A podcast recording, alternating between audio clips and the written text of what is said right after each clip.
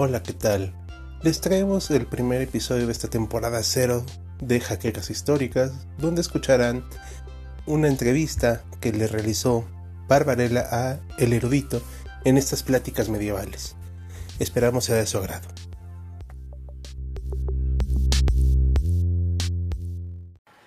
Hola, otra vez. Espero me estén escuchando. Eh, hace rato tuvimos una pequeña situación con el audio. Espero que ahorita pues haya mejorado. Si no se escucha, escríbanos, escríbanlo en los comentarios, por favor.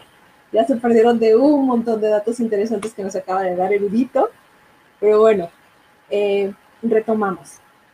Estábamos platicando con el, el, el erudito, perdón, acerca de la definición de lo que es la Edad Media, donde empieza geográficamente, dónde se encuentra, cómo la podemos ubicar y qué onda con esta división que se tiene acerca de la Edad Media. ¿Está correcta? ¿Es incorrecta? ¿Cómo la toman los diferentes autores de historia? Así que retomamos desde ese punto otra vez. Sí, claro que sí. ¿En qué parte exactamente nos quedamos? Eh, con, ¿Qué es la Edad Media? ¿Cómo se define la Edad Media? Ah, perfecto. Bueno, para empezar hay que decir la verdad que es una concepción bastante eurocentrista de la historia, ¿no? de los estudios históricos. Porque la Edad Media no toma en contemplación, por ejemplo, América, casi nada de África, Australia, ¿no? Es algo muy eurocentrista. Entonces vamos a hablar específicamente de Europa y generalmente se habla de Europa entre el siglo V y el XV, es decir, entre la caída del Imperio Romano de Occidente y la caída del Imperio Romano de Oriente. Es generalmente con lo que se delimita la Edad Media. Sin embargo, ya que profundizamos más en este, en este periodo, pues vemos que hay tal vez mejores fechas para marcar su inicio o su final, dependiendo qué es lo que estemos estudiando. Por ejemplo, si la queremos relacionar con el cristianismo, con, la, con el catolicismo hegemónico en Europa, hay quien opta por irse hasta el siglo IV, con Constantino y con Teodosio. Constantino legaliza el cristianismo y Teodosio lo oficializa. Entonces, en cuanto a hegemonía de la Iglesia Católica, pues suele tomarse desde el siglo IV. Y, por ejemplo, si lo estamos estudiando desde un punto de vista económico o social, pues vale la pena tomarlo desde la caída del Imperio Romano de Occidente, que trajo una crisis social y económica impresionante, y termina, obviamente, en el siglo XV con la caída del Imperio Romano de Oriente. Sin embargo, por ejemplo, el marxismo o algunas corrientes parecidas dicen que dura muchísimo más que eso. Se van, por ejemplo, hasta la Revolución Francesa, que es cuando ya se deja totalmente el feudalismo y se instaura un nuevo sistema.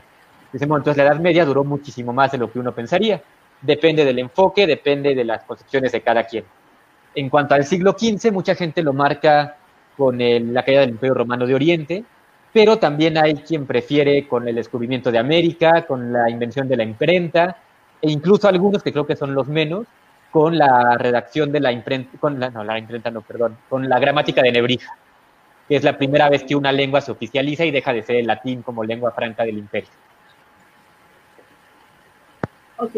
Eh, con respecto a esta época, ¿estuvo pareja en toda la zona europea o eh, se puede hablar que hubo diferenciaciones por geografía? Sí, totalmente hubo muchas diferenciaciones por geografía, que bueno, nuevamente caemos en una generalización muy grande. Cuando decimos Edad Media, pensamos, ah, bueno, no importa si es siglo V o es siglo XV, están todos evangelizados y están todos iguales, ¿no? Pues no es así.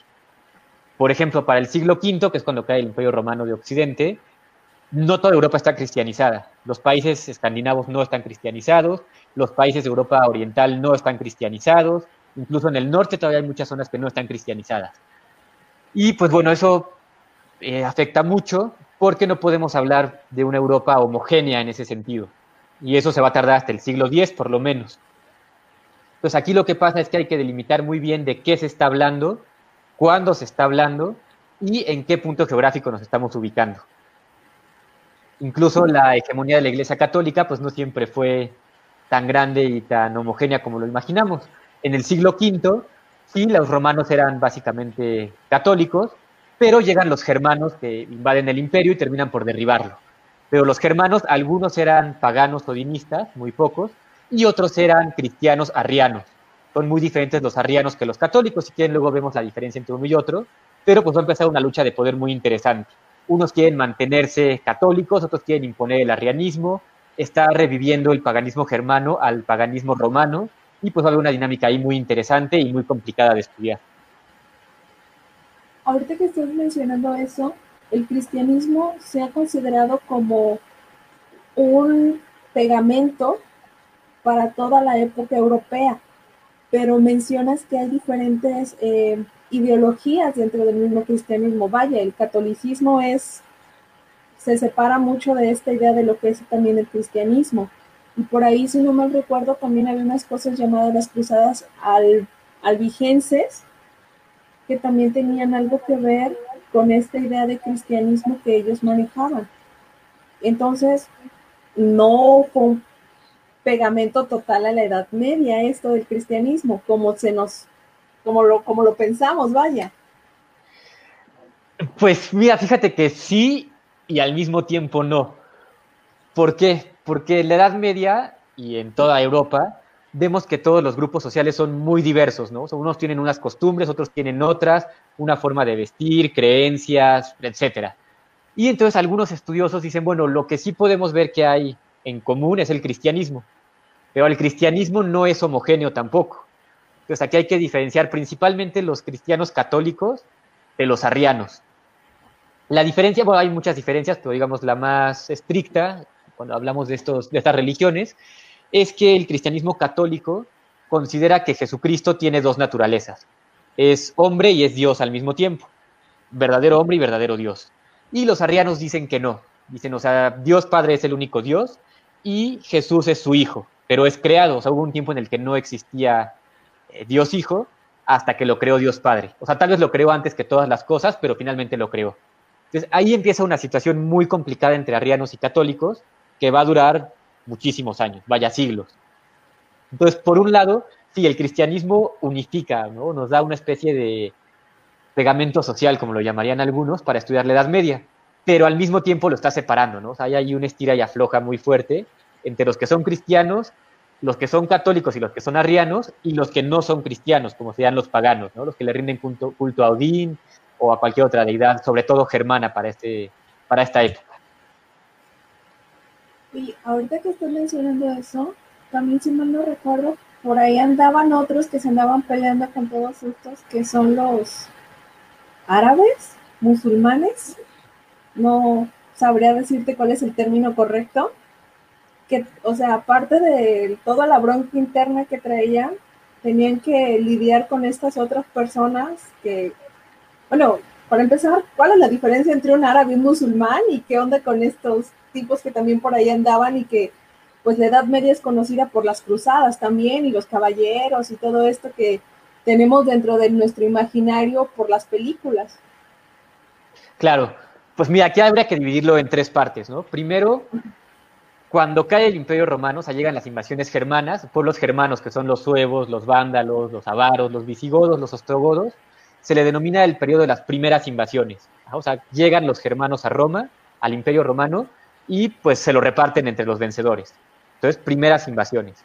Y después vienen las segundas invasiones, que es cuando ya llegan los árabes o musulmanes, que ahorita vemos la diferencia, llegan los escandinavos o nórdicos, conocemos como vikingos, y llegan también los húngaros o magiares. Entonces, apenas está medio acomodándose el asunto, apenas está recuperando todo esto de la invasión germana, y llegan estos tres pueblos casi casi que al mismo tiempo, diferentes zonas de Europa, y pues viene otra vez este caos social. Entonces, imagínate desde el punto de vista de los cristianos, están todavía poniéndose de acuerdo entre cristianos católicos, cristianos arrianos, los paganos ya están casi, casi que extinguiéndose, se están poniendo de acuerdo si Jesús es Dios, si no es Dios, y en eso llegan otras hordas de invasores. ven que vienen desde el sur, sureste, y vemos que también son monoteístas, pero su Dios es muy diferente que el cristiano. Su ideología como que tiene algo de judaísmo, tiene algo de cristianismo y al mismo tiempo algo completamente diferente los cristianos pues lo ven como algo, es, la otredad andando, ¿no? dicen, ¿qué es esto? Nos están atacando, nos están invadiendo, creen algo parecido, pero al mismo tiempo no. dicen, bueno, vienen de Arabia, les decimos árabes. Luego vemos que su religión es el Islam, les decimos musulmanes. Digamos que en un primer momento sería casi sinónimo, no lo es, pero casi. Sin embargo, conforme avanza el tiempo, pues vemos que se va separando este asunto. ¿Por qué? Porque árabe corresponde a un término geográfico étnico. O sea, viene de Arabia, es árabe. Y musulmán se refiere a que profesa la fe islámica. Entonces, puede ser árabe sin ser musulmán, puede ser musulmán sin ser árabe, o puede ser árabe y ser musulmán al mismo tiempo. Entonces ahí, por eso luego se confunde un poquito. Y la tercera parte de, esto que tú me preguntas serían las cruzadas, que vienen hasta muchísimo después. O sea, la primera cruzada se, da en el 1099, después de Cristo, obviamente, y las primeras invasiones del Islam, pues se dan en el siglo VII. Entonces pasan ahí muchos siglos antes de que la cristiandad se organice y diga, bueno, vamos a invadirlos a ellos, ¿no? O a recuperar Tierra Santa, como algunos dicen.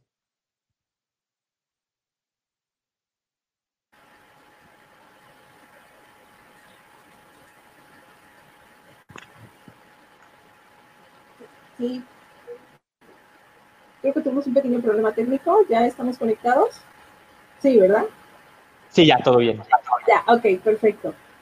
Oye, mencionabas a otro grupo también. Eh, los nórdicos vikingos, vikingos nórdicos, ¿son lo mismo también estos sujetos? Mm, pues mira, sí y no. Eh, estamos ahorita hablando del siglo VIII bueno, siglos 8, 9 y 10 sobre todo. Ah. Otra vez están los cristianos, están otra vez organizándose, están delimitando todo y ahora van a llegar invasores desde el norte. Ahora, esto es algo muy interesante, o sea, la cultura sigue pensando en esto. Dicen, a ver, están unos monjes en Lindisfarne, pues están rezando, están cantando, haciendo lo que hacen los monjes, y de repente ven embarcaciones con dragones. O sea, el dragón es un símbolo para el cristianismo relacionado con el diablo llegan embarcaciones con dragones, llegan unos bárbaros, se bajan del barco, incendian todo, matan a los hombres, violan a las mujeres, las secuestran y además se roban todo el oro. dicen, ¿qué es esto? Esto es el apocalipsis, nos portamos muy mal, nos está castigando Dios, es el inicio del fin del mundo, se están vueltos locos. Ahora, en un primer momento, muchos pensamos, ah, bueno, son los vikingos. Entonces, todos los que vienen a invadir son vikingos y los que viven en lo que es Escandinavia son vikingos. Y pues esto habría que delimitarlo con pincitas. ¿Por qué?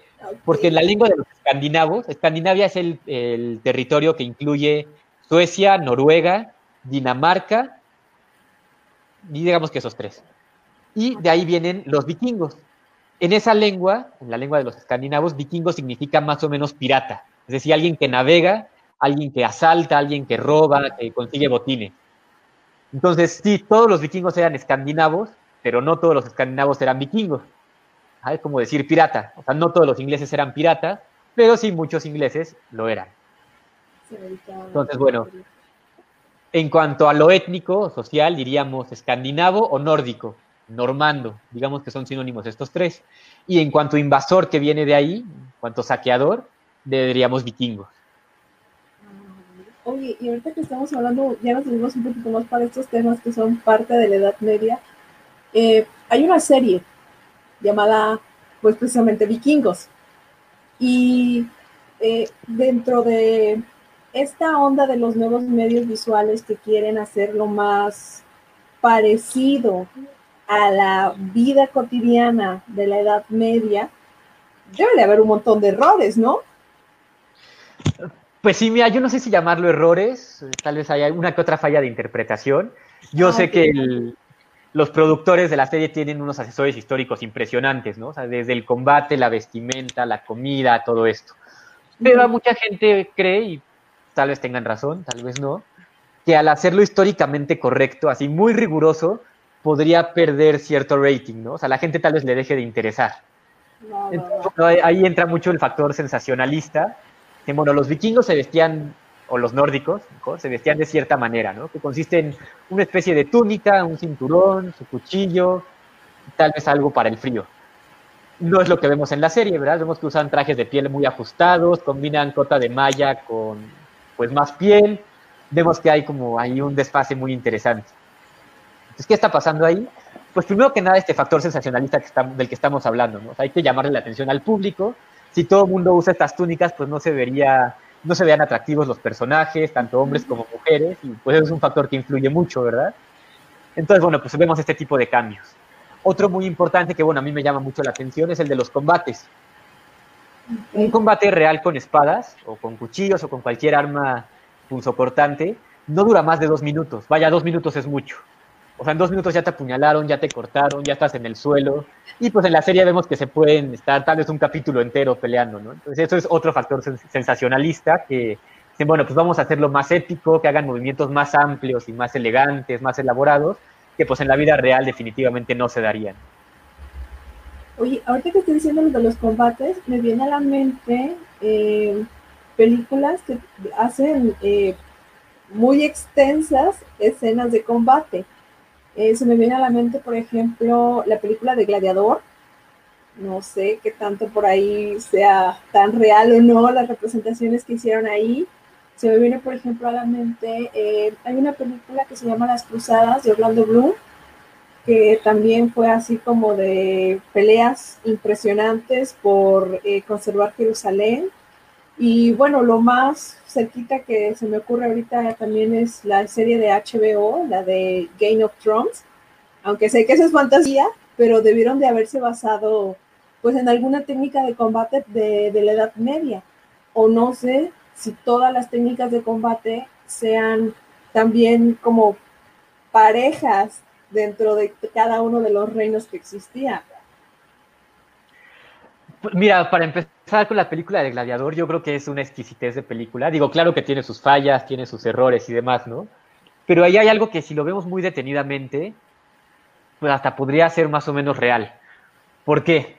Cuando a Máximo lo convierten en gladiador, está por Palestina, me parece, y ven que es muy bueno. Lo pueden apelar contra tres personas al mismo tiempo y vemos que las mata en cuestión de segundos, ¿no? O sea, para un ataque, lo mata, llega con el que sigue y el que sigue, y en menos de un minuto ya están muertos los tres.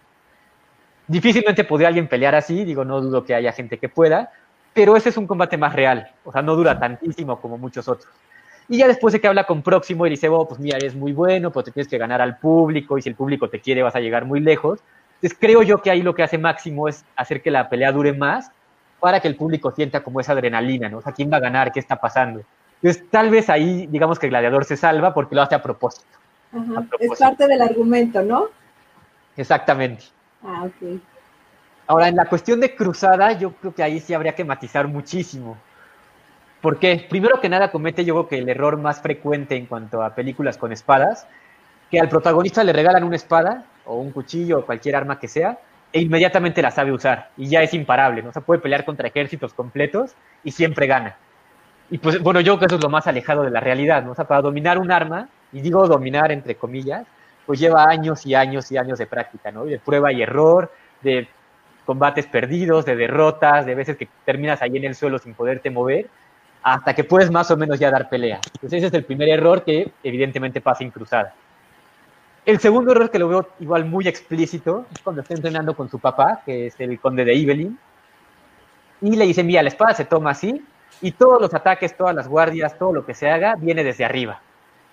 Ese sí es un error gravísimo, porque bueno, ahí uno de los autores más estudiados que tenemos es Fiore dei Liberi, un italiano del siglo XIV que pues tiene todo un sistema de combate, ¿no? Te enseña a usar la daga, el cuchillo, la espada, el combate cuerpo a cuerpo, pero vamos a centrarnos ahorita en la espada de dos manos, que es la que usan ahí en la película. Para la espada de dos manos, te da una serie de trucos, una serie de posturas, una serie de movimientos que pueden venir tanto de arriba como de abajo. Hay, de hecho, muchísimas guardias que vienen desde abajo, que son defensivas. O sea, si te vas a cubrir, te cubres desde abajo, no desde arriba. Entonces, bueno, ahí es un error yo creo que muy importante en la película. Y sin embargo, los combates me parecen un poco más acertados. O sea, esta escena en la que Orlando Bloom pelea con un árabe en medio del desierto, ¿cuánto dura el combate? Unos 30 segundos y en eso cae muerto el árabe. Pues bueno, digamos que ahí se puede salvar un poquito. Ok, ok, ok. Y metiéndonos un poquito también con esta onda de las representaciones que se hacen, pues, de la Edad Media en las películas, eh, una de las cosas de las que se hablan es de la falta de higiene. O sea, ¿cómo era la higiene de la Edad Media? Porque, vaya, uno de los más mitos más grandes de la Edad Media es la peste, la peste bubónica claro, pues mira, ahí otra vez tenemos que tomar el asunto con pincitas porque es muy fácil caer en generalizaciones. Por ejemplo, si ahorita pregunto cómo es la higiene en la Ciudad de México, Pues depende, ¿no? Depende de la higiene de cada quien, cada colonia, cada delegación. O sea, es algo muy quisquilloso. Entonces, en la Edad Media, imagínate que dura mil años, no estamos hablando de un año nada más, y no estamos hablando de una región así, sino de toda Europa. Entonces, bueno, ahí va a haber mucho, pero mucho de dónde estudiar. Por ejemplo, los vikingos, los nórdicos o los normandos, siempre nos dicen, ah, son los más sucios, los más bárbaros, los menos higiénicos, y resulta que no es tan así. De hecho, los, los nórdicos tenían un día en la semana en el que se bañaban, y la mayoría de Europa pues no se bañaba tan seguido. Ahora, los nórdicos, además de bañarse, se peinaban y trenzaban el cabello. Entonces, eso, de hecho, hay una, una anécdota muy chistosa que los hombres sajones en Inglaterra se quejan porque los invasores, bueno, como ellos les llaman invasores normandos, se peinan, se bañan y se trenzan, y entonces las mujeres sajonas se sienten más atraídas hacia ellos que hacia los hombres sajones. Entonces, bueno, ahí ya habría por dónde delimitar, ¿no? Ahora, en el caso de la península ibérica, obviamente en un cierto periodo, en un cierto lugar, dicen que muchos cristianos no se bañaban, o bueno, no lo hacían muy frecuentemente y lo hacían deliberadamente. ¿Por qué? Porque los musulmanes que ahorita habitaban en la península ibérica se bañaban muy seguido. De hecho, es parte de su cultura, parte casi de su religión, estarse bañando constantemente. Y pues tú sabes que el Islam y el cristianismo no siempre se llevan muy bien. Entonces los cristianos, para que no los confundieran con musulmanes, pues dejaban de bañarse, ¿no? O sea, yo no soy musulmán, yo no me baño.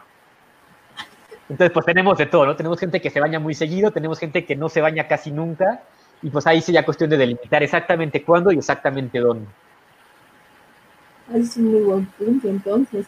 Y entonces, ¿qué tan cierto es, por ejemplo, también las comidas que vemos representadas en estas películas?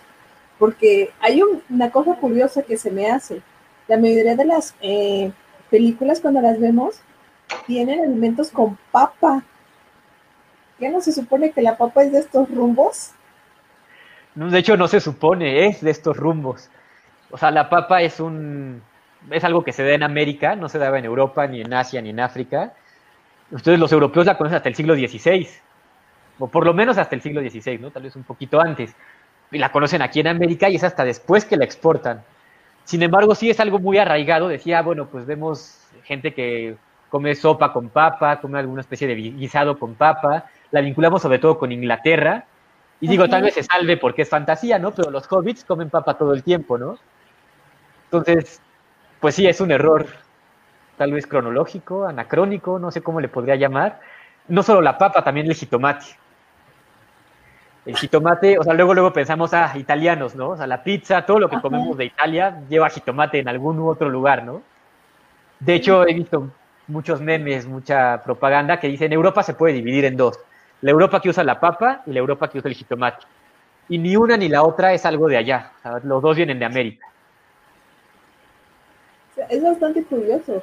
Y entonces, con esta mezcolanza que se hizo, y retomando un poquito esta onda también de, eh, cristianismo regado por toda Europa y acercándonos a las fechas para nosotros bastante célebres que son Día de Muertos, eh, también hubo esta como fusión, por así decirlo,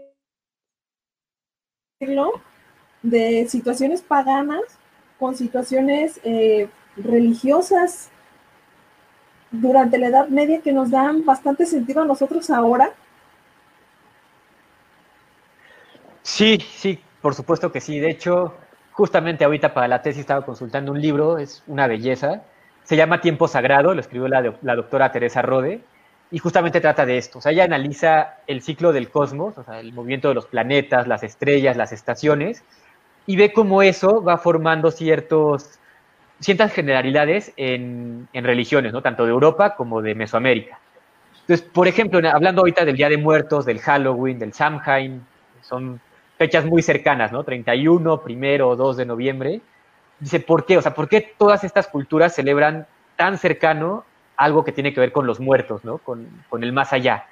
Dice, bueno, para empezar, aunque existen cuatro estaciones, hay dos que son las primordiales, ¿no? Podríamos incluso quitar la primavera y el otoño y decir que lo principal es verano e invierno, cuando hace calor, cuando hace frío, cuando hay vida y cuando hay muerte. la última noche de octubre, tal vez la primera o segunda de noviembre, o sea, está siempre entre esas dos fechas, es cuando empieza el frío. De hecho, si tú te fijas, cuando es la primera fiesta de Halloween o de Día de Muertos, empieza esa noche a hacer frío. Sí. Y entonces, pues los antiguos decían, mira, o sea, este día dejó de hacer calor y empezó a hacer frío. Entonces, eso luego, luego lo vinculan, por ejemplo, con Perséfone. La Perséfone es una diosa que deja a los dioses del Olimpo para irse al inframundo con Hades cierta temporada y luego regresa. Esa temporada que se va al mundo de los muertos, hace frío, cae nieve y no se puede cosechar ni sembrar nada, ¿no? Entonces está muy relacionado con los muertos. Ahora, eso va a, haber, va a tener prácticas religiosas en todo el mundo, ¿no? Para los celtas, para los mexicas, para los romanos, etc. Cuando se cristianiza Europa, bueno, se empieza a cristianizar Europa, los obispos, sobre todo, el Papa, van a ver ciertas prácticas y van a decir, no puede ser, no pueden celebrar esto. Por ejemplo, los celtas tienen un dios que se llama Kernuno, bueno, se llamaba Kernuno, que tú lo ves es como un fauno, ¿no? Es una persona muy peluda y tiene cuernos gigantescos.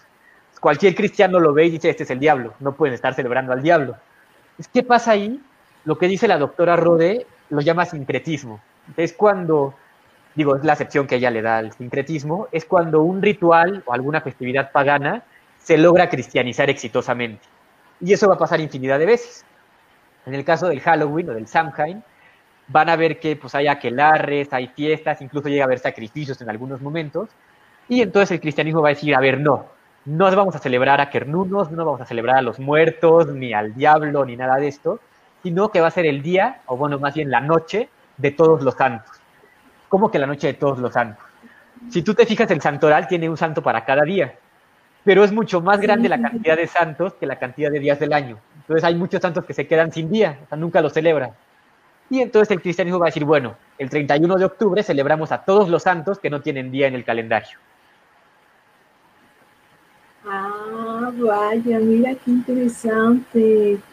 Bueno, me encantaría poder seguirte eh, preguntando un buen de cosas, Erudito, pero tenemos por ahí algunas participaciones de algunos este, personitas que nos están escribiendo y también para no extendernos tanto, eh, voy a empezar a hacer algunas, este, que, eh, algunas de las cosas que nos han, estado así como que preguntando.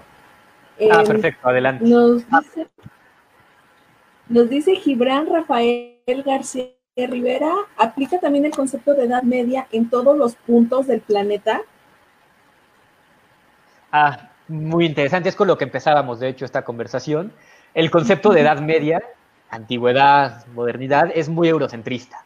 O sea, cuando hablamos de Edad Media tiene que ver con Imperio Romano de Oriente, Imperio Romano de Occidente, cristianismo, que son cosas que no hubo, por ejemplo, en América en ese entonces, ¿no? Entonces, aunque originalmente se planteaba que sí, o sea, que podemos hablar de Edad Media en América, hoy en día se opta por usar otras cronologías.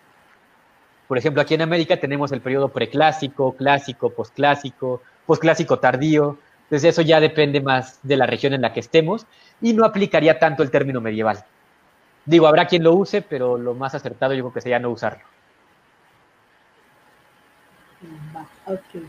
Tenemos el de Johan Sebastián, espero que lo haya pronunciado bien. Dice, buenos argumentos, el problema de estas series o películas de acontecimientos históricos es que muchas personas lo toman como verdadero todo lo que sale en ellas y no se hacen estos cuestionamientos y se pueden incurrir en malas interpretaciones de las épocas que se están representando.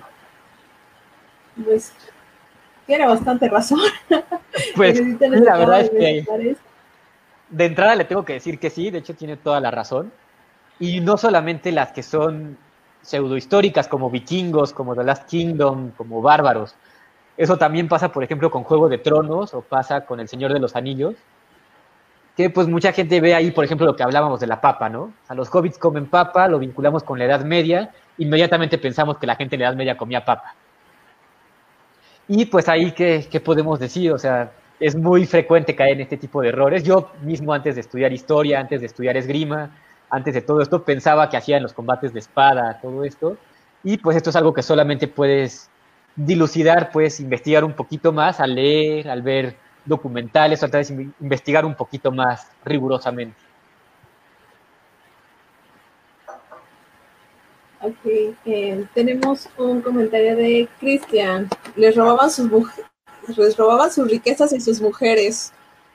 Quiero suponer que va a haber comentarios de los vikingos. Pero sí, yo veo a un hombre con barba bien peinado, me voy con él. No sería tanto robo entonces porque fue voluntariamente. Uh, dicen, bueno, sí, sería más voluntario, pero sí. Dice Max Nathanson, espero que lo haya pronunciado bien, dice, hay que considerar que antes de hablar del concepto de edad, media en sentido estricto, es menester tocar el concepto de antigüedad tardía. Lo esbozó primeramente Edward Gibbon, Gibbon perdón, para explicar el periodo histórico que se extendería desde el dominado hasta la eh, constitución del Imperio Carolingio en el siglo IX, eh, eh, la antigüedad tardía buscaba tapar ese hoyo entre la antigüedad clásica que concluye con la culminación del Principado hasta el surgir de la Alta Edad Media, cuyo hito fundacional es el Renacimiento, quiero suponer, porque ya no me deja ver un poquito más para acá. Sí, de hecho me parece... Sí, me parece muy acertado su comentario, de hecho tiene mucha razón. Tanto Gibbon como muchos otros historiadores, por ejemplo José Luis Romero, retoma esto de la antigüedad tardía, ¿no? Dice, a ver, desde que empieza de hecho con Diocleciano, dice, Diocleciano hace una serie de reformas en el Imperio Romano, tiene que ver con la religión, tiene que ver con el sistema, incluso con las palabras que se usan para referirse al emperador o a quien esté a cargo, se deja de usar un término, se usa otro, llega Constantino, legaliza el cristianismo y entonces ahí se empieza a hablar de antigüedad tardía. ¿Por qué? Pues porque ya no es exactamente igual que la antigüedad clásica, ¿no? O sea, aquí el paganismo ya se está olvidando, está entrando el cristianismo y entra con mucha fuerza y pues eso va a durar durante el periodo de Diocleciano, de Constantino, va a llegar a Teodosio, cae el imperio romano y como bien dice ahí llega hasta el periodo carolingio, hasta el imperio carolingio con Carlomagno. Entonces eso que algunos llaman antigüedad tardía, los angloparlantes lo llaman the Dark Ages, la edad oscura. Que cuando hablamos de oscurantismo, de barbarie, de todo esto, generalmente lo reducimos a este periodo. Es decir, entre el siglo IV y el VIII es el periodo que se denomina oscuro. Más desde el quinto, desde el quinto hasta el octavo, porque es cuando hay menos fuentes, es cuando hay más violencia, cuando apenas Europa se está como que reformando, se está reacomodando todo esto, le llamamos antigüedad tardía, le llamamos oscurantismo, o bueno, otra serie de términos que ahorita no vamos a mencionar. Tenemos dos eh, preguntas o dos comentarios que nos hace Alberto Robles. Eh, la primera dice, gracias al cristianismo sobrevivió el paganismo. Es una afirmación, quiero suponerlo. Y la segunda dice, ¿de dónde viene la palabra pagano? Ah, qué interesante esto. Las dos son muy interesantes, de hecho. Y mi, el cristianismo coincide con muchas religiones en muchas cosas, ¿no? por ejemplo, los días sagrados, la misma doctora Rode lo dice, en el tiempo, por ejemplo, de la Semana Santa, coincide con los rituales paganos que tenían que ver con la cosecha, ¿no? Con la muerte y la resurrección. O sea, un grano es como si estuviera muerto, lo siembras en la tierra y resurge, ya no como grano, sino como planta. Entonces va a haber muchos dioses paganos que pueden morir, pueden bajar al infierno y pueden resurgir en el cristianismo, pues yo creo que así una de las partes más importantes es la resurrección de Cristo, ¿no? O sea, Cristo muere en la cruz, baja al infierno y resurge al tercer día. Entonces, son paralelismos muy interesantes ahí. Y no solamente eso, sino que algunas fechas fueron deliberadamente puestas ahí. Por ejemplo, según algunos estudiosos, Jesús no pudo haber nacido en diciembre, sino más bien entre marzo, abril o mayo. Sin embargo, lo celebramos el 25 de diciembre, ¿no? Es algo muy curioso. ¿Por qué? Bueno, pues algunos creen que fue para, digamos, de cierta manera desbancar a Mitra.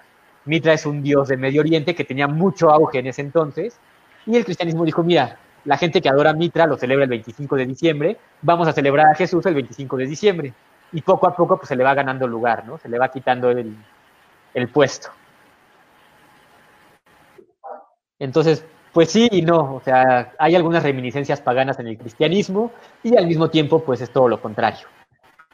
Ahora, en cuanto al término pagano, es muy interesante, el término ya existía. ¿Tienes alguna noción el término pagano?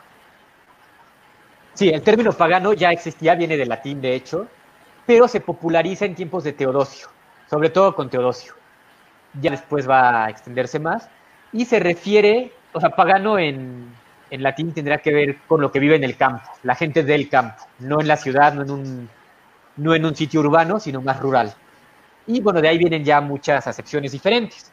¿Por qué? Porque cuando los cristianos ya, pues ya son hegemónicos, ya son mayoría en el imperio, la gente que no es cristiana pues se va a las aldeas, ¿no? Se va al campo, se va a las campiñas.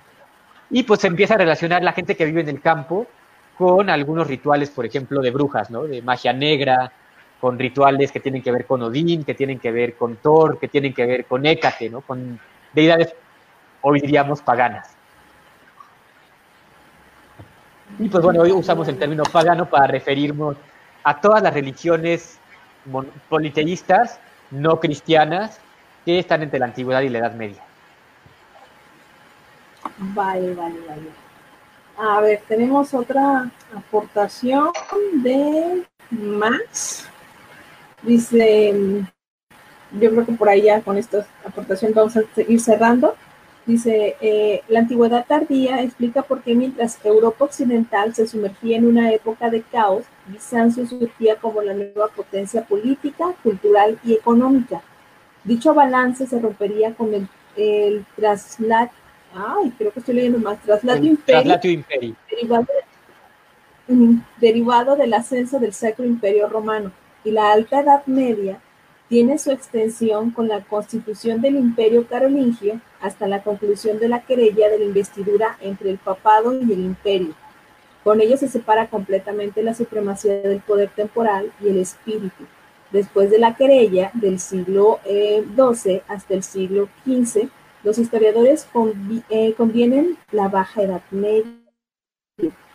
Después de la querella en el siglo XII, Ajá, los historiadores convienen la baja edad media. Eh, es lo, la, la, aportación que nos termina de hacer Max. No sé si tengas algo que eh, comentar respecto de esto, en erudito. Eh, sí, bueno, a grandes rasgos, creo que tiene bastante razón. Estoy de acuerdo casi con todo, pero sí habría que matizar ahí un poquito. O sea, definitivamente estoy de acuerdo en la parte en que Bizancio se convierte en una potencia económica, política y social, porque pues es lo que queda, ¿no? O sea, digamos que tiene ya un devenir de mil años y se mantiene en pie. Mientras que Occidente pues ya se fragmentó, ya se dividió, ya está en crisis económica, social, etc. Evidentemente es una potencia Bizancio. Y pues una vez que llega Carlomagno, una vez que se instala el imperio carolingio, mucha gente piensa como a base del contrapeso, ¿no? Así como hay un imperio en Oriente, vamos a tener uno en Occidente también. Y no solamente un imperio en Occidente, sino uno que está muy, muy estrechamente vinculado con el Papa con el papado. Parece que al principio sí va así la idea con Carlomagno, o sea, Carlomagno y el Papa funcionan muy bien haciendo una batería, pero ya con sus sucesores, ya con Luis el Piadoso y con quienes vienen después de él, como que la cosa no funciona muy bien, el imperio se fragmenta, surge el Sacro Imperio Romano Germánico, y pues no es lo que la gente esperaba, ¿no? No es un contrapeso de Bizancio como tal, aunque sí podríamos hablar de otra potencia, ¿no? Un nuevo eje geopolítico. Ahora, en cuanto a la Baja Edad Media, pues nuevamente habría que aclarar aquí que depende de cada quien. Mucha gente lo, bueno, muchos estudiosos lo, lo marcan con las cruzadas, ¿no? Cuando empiezan las cruzadas, el sistema feudal empieza a decaer, eh, llega el incipiente capitalismo y entonces hay un cambio ahí social y político y económico muy grande. Otros dicen, bueno, pues con la querella de las investiduras, que es cuando el Papa y el emperador empiezan a pelear, pues nuevamente hay, entra en crisis el sistema, ¿no? O sea, el Papa es una figura muy importante, tiene toda la autoridad del mundo, pero no es una fuerza militar, como si lo es el emperador. Entonces el emperador tiene seguidores, el papa tiene seguidores y se empieza a romper el esquema medieval. Entonces, por supuesto que sí es acertado situarlo ahí, aunque depende de cada quien.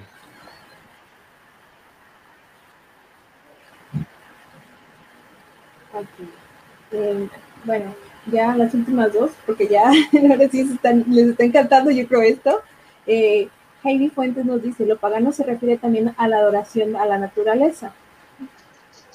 También tiene que ver. Y yo creo que lo de Alberto Robles se lo vamos a quedar a deber. Tienes por ahí un trabajo pendiente. Dice, habla de los carolingios, por favor. Eh, sería interesante si les interesa, si gustan, si quisieran que nos extendiéramos un poquito más sobre el tema de los carolingios, pues hacer otro, otro pequeño live, otra entrevista con eh, el erudito, porque quiero suponerme que de eso hay bastante que decir. Eh, pues mira, contestando al, comentario de Heidi, yo diría que indirectamente sí. ¿Por qué? Porque las religiones que hoy denominamos paganas, digamos la religión romana, la celta, la, helénica, bueno, eh, griega, tienen mucho que ver con la naturaleza. Por ejemplo, los germanos tenían árboles sagrados, ¿no? que representan un eje del mundo, o sea, conecta el mundo de los dioses, el mundo de los seres humanos y el mundo de los muertos, o el inframundo. Entonces tenían una serie de árboles que pues, son básicamente sagrados, cosa que en el cristianismo no vemos tanto. Entonces es muy frecuente ver ese tipo de interacciones que llegan los cristianos y dicen, no, a ver, no puedes adorar un árbol, que además es un árbol consagrado a Thor, ¿no? Entonces definitivamente no, se va a cortar el árbol. Y entonces aquí viene esta, esta imagen de que, ah, entonces el cristianismo no tiene que ver con la naturaleza y el paganismo sí. Podríamos decir que sí, podríamos decir que no, hay que matizarlo mucho. Y pues con los carolingios estoy totalmente de acuerdo contigo, creo que nos daría para una entrevista de otra hora tal vez. Pero bueno, para no dejarlo con la duda, podemos decir que los franceses, bueno, el imperio franco, que empieza en el siglo V, empieza siendo dominado por los merovingios, o sea, es la dinastía que domina lo que hoy es Francia. Bueno, los francos, para ser más certero. Y bueno, estos reyes merovingios empiezan a decaer, empiezan a desobligarse de sus, de sus, lo que tienen que hacer como rey, ¿no? Como gobernante. Y ponen un mayordomo. El mayordomo es alguien que puede estar vinculado con el rey de alguna u otra manera, sobre todo sanguínea, y dice, pues mira, tú hazte cargo de todo, ¿no? Tú gobierna, tú encárgate de los asuntos militares, mientras que yo me la paso en banquetes, me la paso en cacerías, etcétera. Finalmente el mayordomo tiene mucho poder, llega uno que es Carlos Martel, y pues es digamos que el mayordomo más poderoso y más famoso. De él va a descender Pipino y de ahí viene Carlomagno, cuando se da esta transición de los merovingios a los carolingios, que creo, que yo creo yo que es lo fundamental. Lo voy a dejar hasta aquí para poder tener tema de conversación en la siguiente entrevista y no sé si tú tengas algo que agregar. Sería muy interesante, de verdad que sí. Y bueno, a mí me gustaría cerrar con una pregunta bastante personal porque es algo que todos eh, los que nos siguen en HC normalmente hacen y tiene que ver con que qué hace un mexicano estudiando temas de la Edad Media y si es posible eso. Pues, mira, voy a empezar por el final. Si es posible, claro que es posible. Digo, cuesta trabajo, no es así que digas lo más sencillo del mundo. Uno tiene que aprender paleografía, tiene que aprender latín, obviamente leer cosas en inglés, tal vez en italiano. Pero, pues bueno, hoy en día yo creo que es mucho más sencillo que en, por ejemplo, el siglo XX o el siglo XIX, que pues había que viajar, ¿no? A los archivos, había que ver las fuentes, ahora sí que primera fuente, habría que verlo con tus propios ojos, había que sentir el material, todo esto que sin duda es algo que no se puede hacer hoy en día, ¿verdad? O sea, no cualquiera puede estar viajando a Italia, Alemania, Francia, de hecho yo mismo no lo he hecho, pero con la digitalización que hay hoy en día, o sea, puedes consultar una cantidad impresionante de textos, puedes ver muchísimas imágenes que yo les comparto cada sábado medieval, ahí las pueden ver si gustan. Puedes ver todo esto, puedes tomar cursos a distancia, puedes contactarte con profesores en Cambridge, en la Sorbona, de hecho son muy cooperativos en algunas ocasiones, te mandan facsimilares, te mandan PDFs, desde que se puede, por supuesto que sí se puede. Ahora, en cuanto a si es válido, si es algo que valga la pena, bueno, yo que depende de cada quien, ¿no? Digo, hay muchos mexicanos que estudian el Imperio Romano, muchos mexicanos que estudian a los griegos, y nadie les dice a ellos que por qué sí o por qué no, ¿verdad? Yo creo que estudiar a los griegos, estudiar a los romanos, estudiar la Edad Media es algo que va muy de la mano, ¿no? O sea, si se puede hacer uno y es válido, definitivamente se puede hacer el otro y también es válido. Ahora, en cuanto a la Edad Media, pues tiene mucho que ver con nuestra época, ¿no? O sea, con la religión, con la economía, con la cultura. Yo creo que estudiar la Edad Media es como estudiarnos a nosotros mismos y comprendernos mejor. Totalmente de acuerdo. Bueno, muchísimas gracias a todas las personas que estuvieron conectadas y aguantaron estos cuarenta y tantos minutos de charla. Le damos muchísimas gracias al erudito por haber contestado todas estas preguntas. Espero que les haya gustado esta dinámica. Eh, de verdad, les agradecemos bastante que nos estén siguiendo, que estén creyendo en nuestro proyecto. Eh, tenemos nuestro canal de YouTube, que es HC Historia Contemporánea, donde estamos subiendo de vez en cuando algo de material. También nos pueden seguir por nuestra página de Instagram, que también es HC Historia Contemporánea. Y próximamente estamos esperando poder lanzar un proyecto de podcast eh, llamado Jaquecas Históricas. Así que les agradeceremos muchísimo su apoyo. Muchísimas gracias a... ¡Ay, es del otro lado!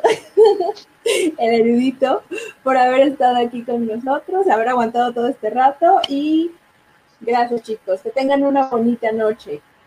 ¿Te quieres despedir? Sí, claro, bueno, muchas gracias a Hal por darnos este espacio, muchas gracias a ti por la entrevista y obviamente gracias a nuestro público, ¿no? Vi que hubo buena audiencia esta vez, gracias por aguantarnos tanto, sus comentarios, sus preguntas y pues bueno, para la siguiente contestamos lo que quedó pendiente en esta ocasión. Muchas gracias, buenas noches. Tenga bonita noche, bye.